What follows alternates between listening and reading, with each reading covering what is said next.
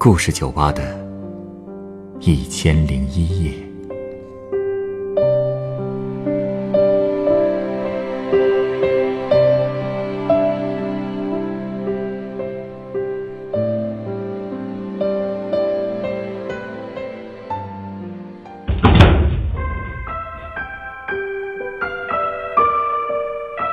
欢迎光临故事酒吧。今天来到酒吧的这位客人向我讲述了一个日本实习生的故事。为什么说他和大家想象中的日本人不太一样？这个日本小伙子眼中的中国又是什么样的呢？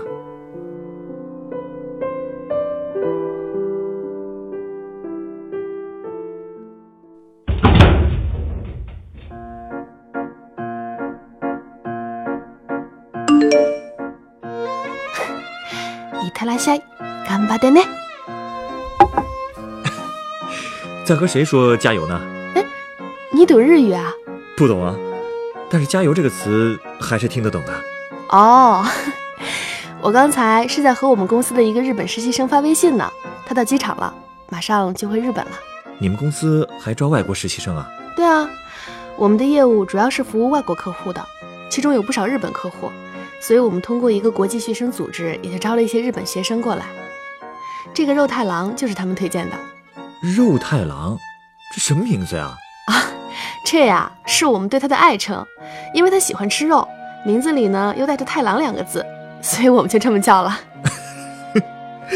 这样啊？哎我跟你说，他特别有意思，根本就不像个日本人。哦，怎么个不像法？哎你先说说你对日本年轻人的印象。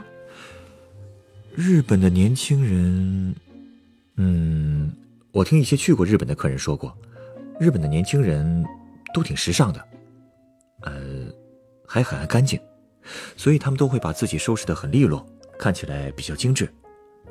不过，好像日本人的性格都比较内敛，说话虽然很礼貌、很客气，但是很难知道他们到底在想什么。对吧？我一直觉得日本人都是不苟言笑的，就算是笑，也都是很职业化的那种。可是我们看到肉太郎的简历照片时，就觉得不太一样。人家一般的标准证件照不都是上下一共露出八颗牙齿吗？他倒好，给你上下各露出八颗牙齿。笑得够开的呀！对呀、能笑得这么灿烂的日本人还真是少见，一下子就让我们对他有了好感。再加上他那照片帅的呀，几乎就是日本漫画里走出来的美少年。简历上又说他在日本一所很好的私立大学读大三，有人就推测说他就是传说中的优雅的贵公子。所以啊，六七月份的时候，大家天天都数着日子等他过来。你们呐，到了他来的那天，我和我们公司的妹子们就一起自告奋勇的去接机。本想着一会儿就能看到一个精致的美少年拖着行李箱出来了，没想到啊，怎么了？出来的是个背着登山包的邋遢男生。啊？嗯，嗯，其实也不算邋遢了，但是跟精致二字是完全不沾边儿的。他穿着一件白色 T 恤，脚踩着人字拖，头发还乱糟糟的，还有一点儿没睡醒的样子。不过他一看到我们举着他的名牌后，立刻就露出了上下各八颗牙齿的笑容。说实话，还是挺可爱的，就是和我们想象中的落差有点大。哎呀失望了吧？是挺失望的，但是大家还是很热情的把他送到了住的地方。哎，说到住处，我们本以为名牌私立大学的学生住的地方应该不差，结果你猜他住哪儿？哪儿啊？招待所，还是八人一间的那种，跟大学宿舍似的。不是吧？为什么呀？他说他预算有限，市中心能住的地方也就住得起那里了。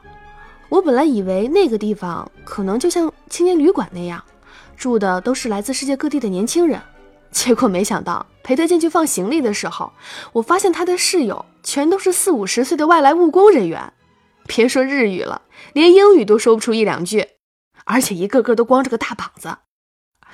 他们看见一个白净的外国人走进来，也挺诧异的。这种环境他也能住得惯？我们也特别担心。哎，你说说，语言不通，万一闹误会该怎么办呢？可是肉太郎却很淡定，还笑嘻嘻地拍着胸脯让我们放心。过了几天，我们在食堂吃午饭的时候，我问他住的怎么样啊？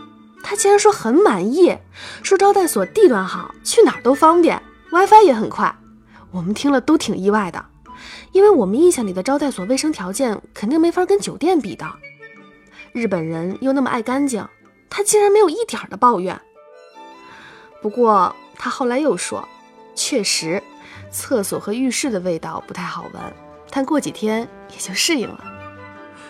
嗯，之前有客人跟我说过，日本的厕所特别干净，还有各种先进的冲水和消毒设备。这个肉太郎能适应招待所里的环境，还真不容易啊。对啊，在他看来，这个好像还真不算什么。他还说，这在他住过的地方里面已经算很不错的了。啊，他过去都住过什么地方啊？我们也奇怪的过去到底经历了什么呢？就问他住的最差的地方是哪儿。他说他曾经在东南亚的一个国家做过公益项目，在那待了一个月，正好也是夏天。主办方给他们提供的也是那种集体宿舍，房间不仅没有网，空调也是坏的。东南亚的夏天还没空调，这怎么过呀？所以呀，他热得每天都睡不着。至于浴室和厕所，啊，那就更可怕了。那两个地方的墙上、地上和天花板上全是黑色的虫子，而且一层一层的叠在一起。好家伙！所以他每次进去之前都要做半天的心理建设。哦，还有他们的食堂，每碗饭里面都会躺着几只虫子。所以那一个多月，他都养成闭着眼睛吃饭的习惯了，一下子瘦了八斤。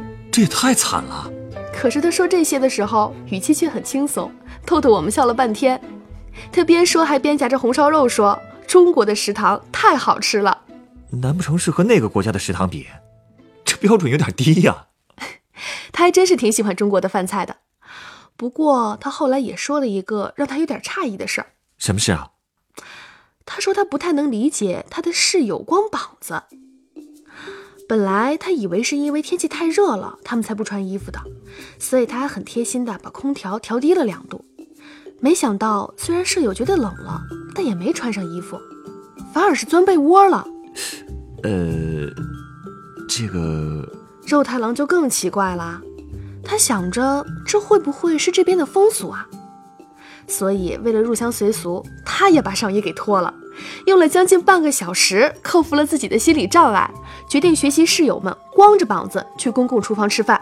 结果没想到刚到厨房就遇到了一个小姑娘，人家一看肉太郎白花花的腹肌，竟然尖叫一声，捂着脸就跑开了。他这才意识到，哦，可能光膀子不算中国的习俗吧。否则，为什么那个姑娘看到那些中年大叔不叫呢？太可爱了！哎呀，其实光膀子这事儿啊，还真挺尴尬的。在家也就算了，在公共场合，就实在有点儿……就是，我们听着也特别不好意思。后来还是我一个同事出面解释了一下，说是因为空调在中国普及的晚，夏天又热，所以大家过去没办法。就养成了光膀子的习惯。空调普及之后，年轻的一代就基本没有这个习惯了。年纪大一点的呢，因为从小就这样，就很难改了。因此，大家都对上一辈人光膀子的陋习习以为常。年轻人光膀子看着就比较稀罕了。嗯，这个解释啊，还说得过去。嗯，肉太郎听完也明白了。他也突然想起来，日本也有些没有空调的老公寓。他过去的高中宿舍就是这样。所以，男生宿舍里也有的人在夏天会光着膀子躺在地板上。看来全世界人民的消暑方法都差不多嘛。可不，而且啊，肉太郎还强调说，其实他室友对他都非常好。虽然语言不通，但是他们的眼神都很友善。可能是也觉得肉太郎一个外国人在这边生活不容易，所以他们就像对待自家孩子那样照顾他。一个大哥甚至每天都会在他枕边放些小零食，让他特别感动。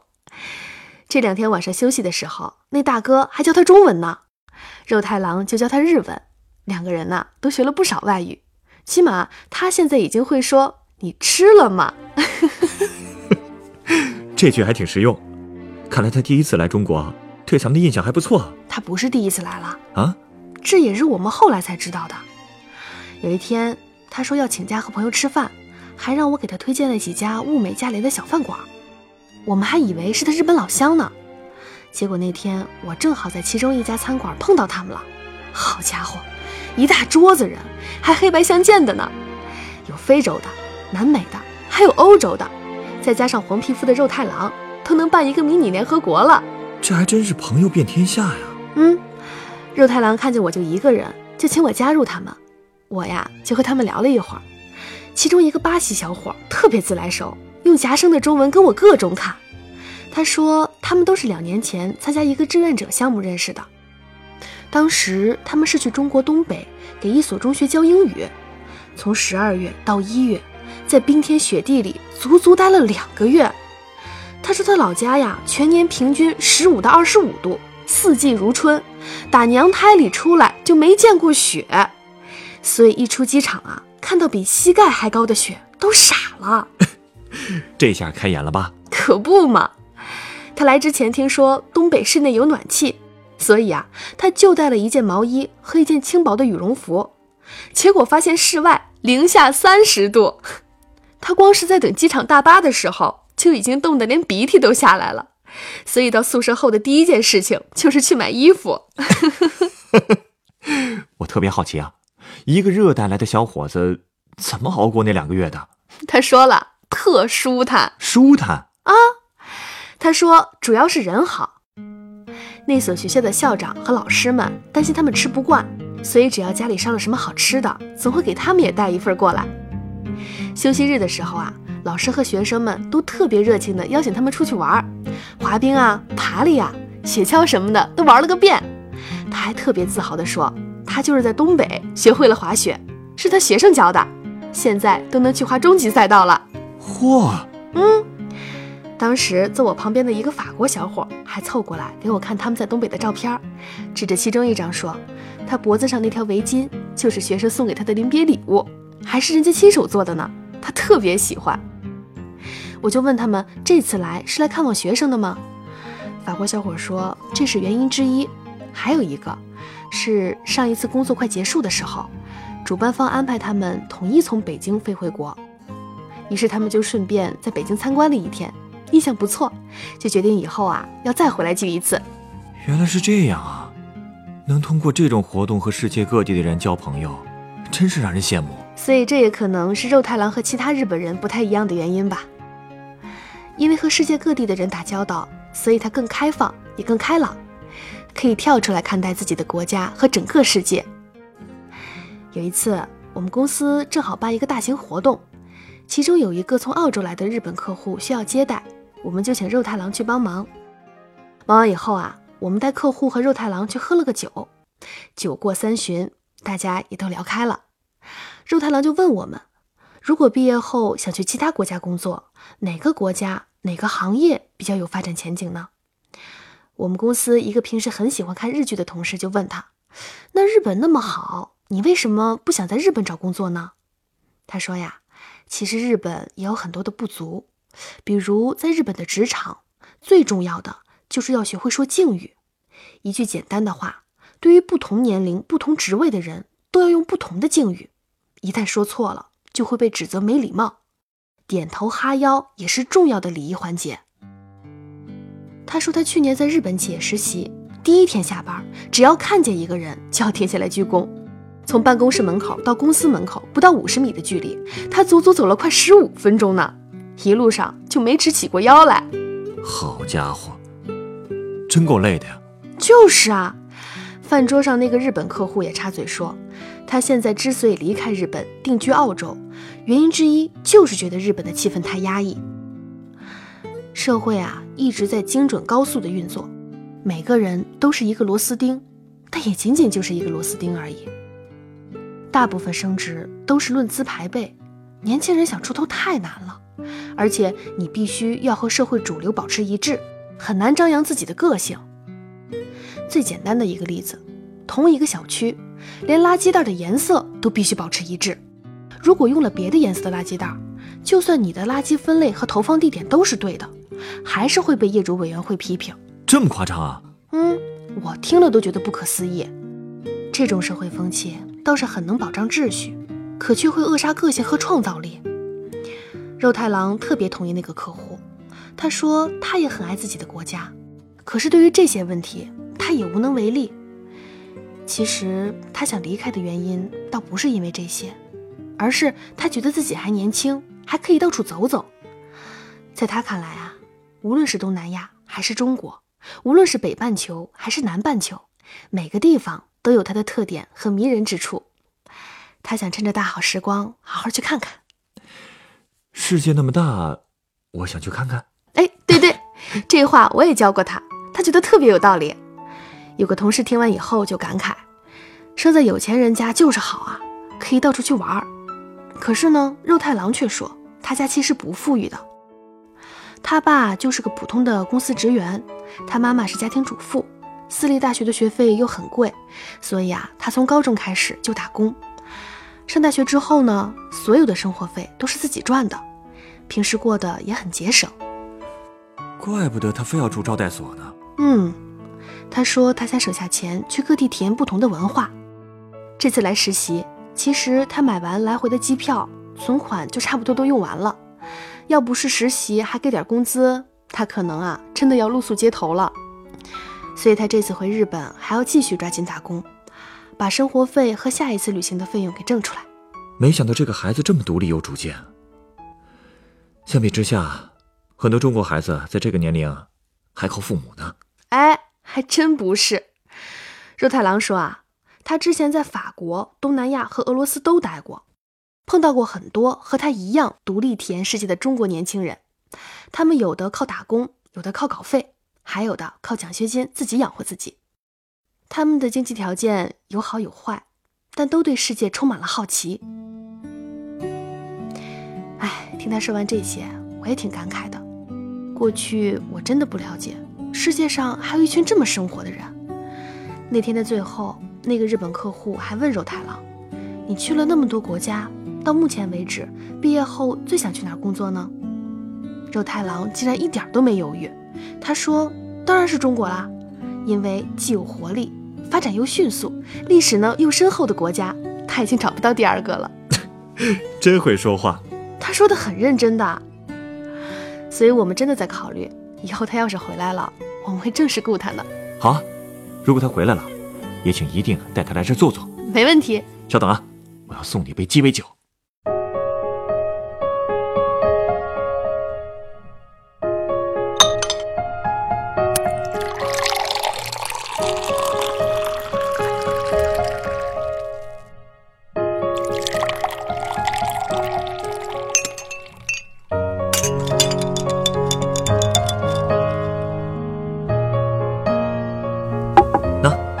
这是你的鸡尾酒，它是由干式金酒、绿薄荷酒、凤梨汁和绿樱桃调成的，名字叫做“环游世界”。哦，你是想用它形容肉太郎的人生理想吧？不只是形容他一个人的理想。听了他的故事，我很感慨，事业真的会改变一个人的性格和命运。当我们从自己的小圈子里跳出来，多去看看别人的文化与生活，就可以避免固步自封。还会发现，人生是有很多种选择的。没时间、没钱，从来都不是阻碍我们出去的理由。想不想开眼看看这个世界，都在自己的一念之间。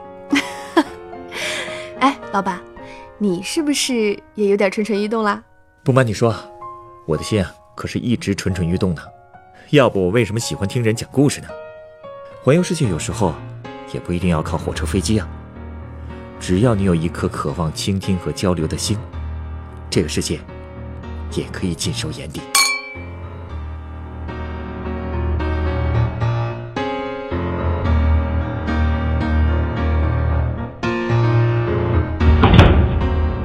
本故事原作 Lena，改编制作陈寒，演播赵一彤、陈光，录音严乔峰。下一个夜晚，欢迎继续来到故事酒吧。倾听人生故事。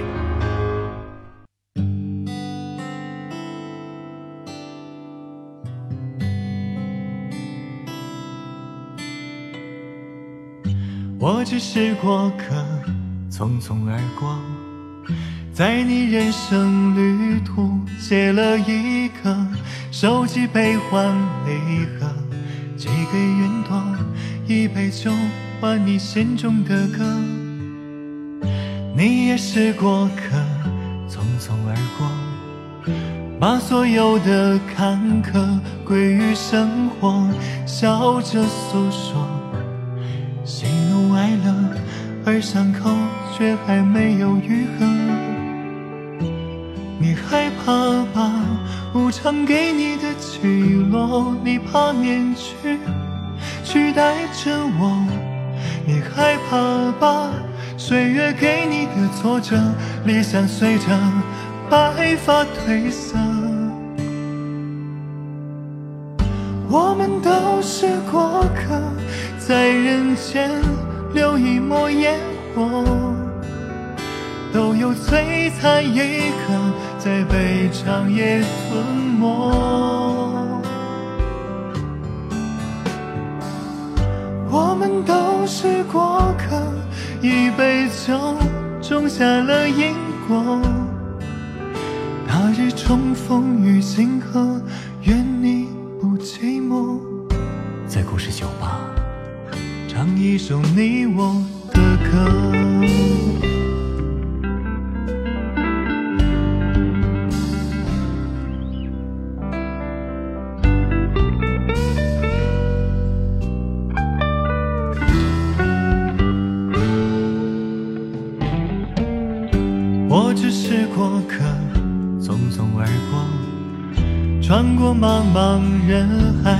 海，光下阡陌，你的悲欢离合，浮于云朵，一场雨换你的泪一颗。你也是过客，匆匆而过，把所有的苦难、爱与执着，皮囊一过，笑着诉说，而伤疤却注满了洒脱。怕了，无常赋予你鲜活，所有面容都是真我。别害怕了，岁月似水如清波，洗去铅华，看日升月落。我们都是过客，在人间留一抹烟火，都有璀璨一刻。在被长夜吞没，